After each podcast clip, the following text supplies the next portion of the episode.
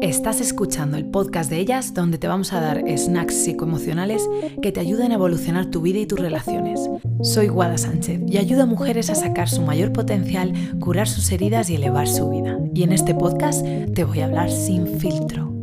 Todas las relaciones son relaciones y podemos aprender de ellas. Y hay un tipo de relación muy particular en la vida que es la relación que se da a gran escala. Y en el caso de España eso lo podemos ver muy claro pues en organizaciones más grandes y a una escala gigante en la política. Una de las cosas que representa nuestra realidad política es la llamada democracia y me hace mucha gracia cómo usamos esa palabra. A veces siento que la usamos casi como una emoción, ¿no? Como esa sensación de, de ser demócrata, de vivir en un lugar en el que a todos nos tienen en cuenta.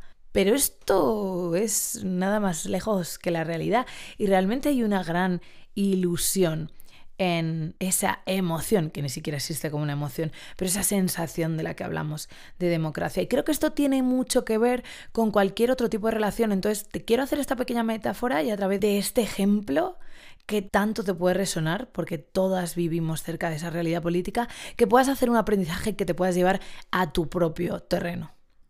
Pues bueno, así un poquito por encima, la democracia es un sistema en el que la opinión de todos se tiene en cuenta, pero a veces se habla, como te he dicho antes, de esa democracia como si fuera casi una sensación, una emoción, una identidad. Como si la democracia fuera o representase la realidad de que todos conjuntamente decidimos algo y la opinión de todos está reflejada en la solución todos nos sentimos escuchados, vistos y considerados, que ya sabes que es una de las cosas más importantes de la vida, sentirnos vistas. Pero ahora, si llevas esto a tu casa, imagínate una familia, a tu familia tal vez cinco o cuatro personas que conviven juntos, tal vez una pareja, tal vez tres compañeros de piso. Imagínate que hay que tomar una decisión democrática, es decir, todos queremos lavar los platos o usar el lavavajillas y hay una decisión. Se vota y haríamos lo que saliese. Pero ¿qué pasa? Que siempre con esto hay un número de personas que no se quedan satisfechas. Entonces la democracia viene siempre con un porcentaje de personas que están sintiendo que su voz no está representada. Y con ello la frustración que conlleva. Te saco el ejemplo de la democracia porque podemos llevar este tema de decisiones tanto a una casa como a un país de 40 millones de personas. Y son los mismos procesos. Para que hubiera una democracia real, en esa casa se tendrían que poner todos a explicar su parte y a entenderse y tal vez encontrar una cuarta o quinta solución en la que todo el mundo estuviera de acuerdo. Y aún así, habría veces que esto no sucedería.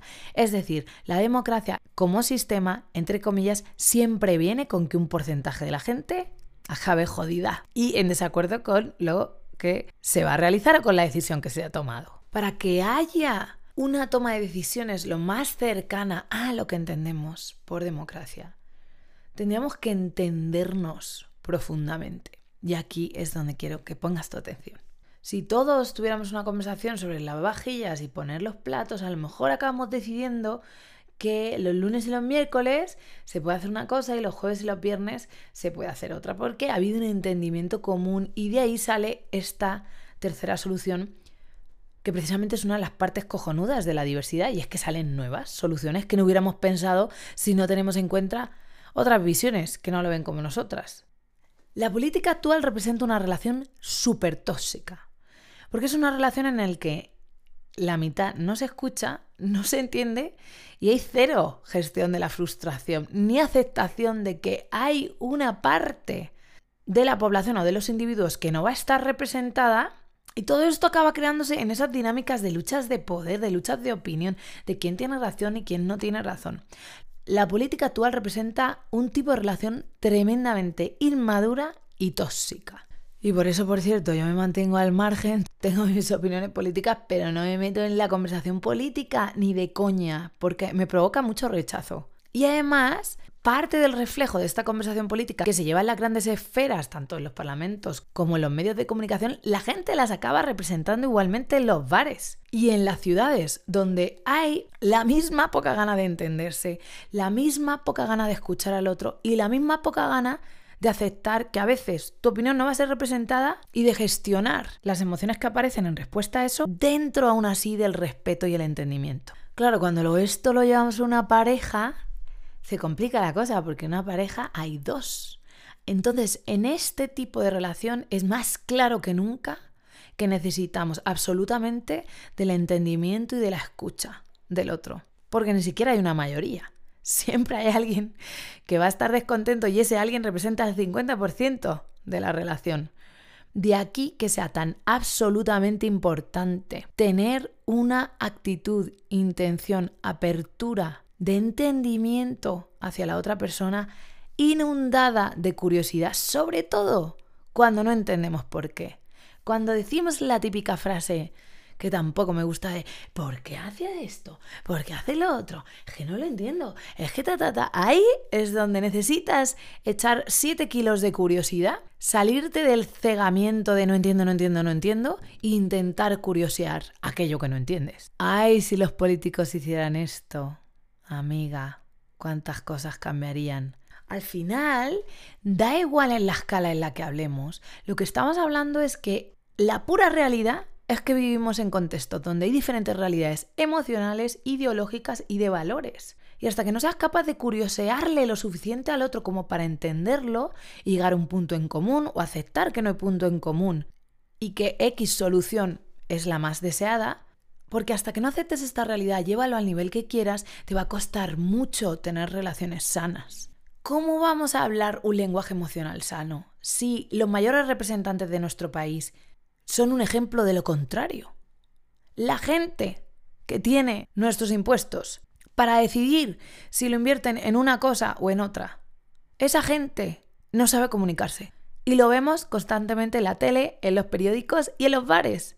Luego nos sentimos mal porque no tenemos recursos emocionales. Pues ahí te voy a quitar un poquito de peso de la espalda. Realmente, la gran mayoría de los ejemplos emocionales que tienes a tu alrededor muchísimas veces son tóxicos y por parte de aquellos que más deberían de masterizar la comunicación y el entendimiento. Estas son claves que puedes llevar a tus propias relaciones. La curiosidad por bandera, la gestión de la frustración cuando hay diferencia de opiniones y la aceptación de la diversidad, incluso usarla para conseguir nuevas soluciones o ser más creativa. Opuesta a esta perspectiva de ganar o perder, tener la razón o no tenerla, que pasa muchísimo en otro tipo de relaciones, con tus padres, con tu pareja, con tus compañeros de trabajo. Bueno, acabo de mojarme aquí políticamente, pero me la pela. Creo que algún psicólogo le debería decir a los políticos que, que paren ya con su mierda que tienen demasiada responsabilidad en las manos y que aprendan a comunicarse mejor. Pues nada, podcast cortito pero valiente, que nació inspirado de que un día estaba oyendo la radio y dije, Eureka, o sea, es que esto que estoy viendo aquí lo puedo llevar a cualquier otro tipo de relación y que tenía muchas ganas de compartirte.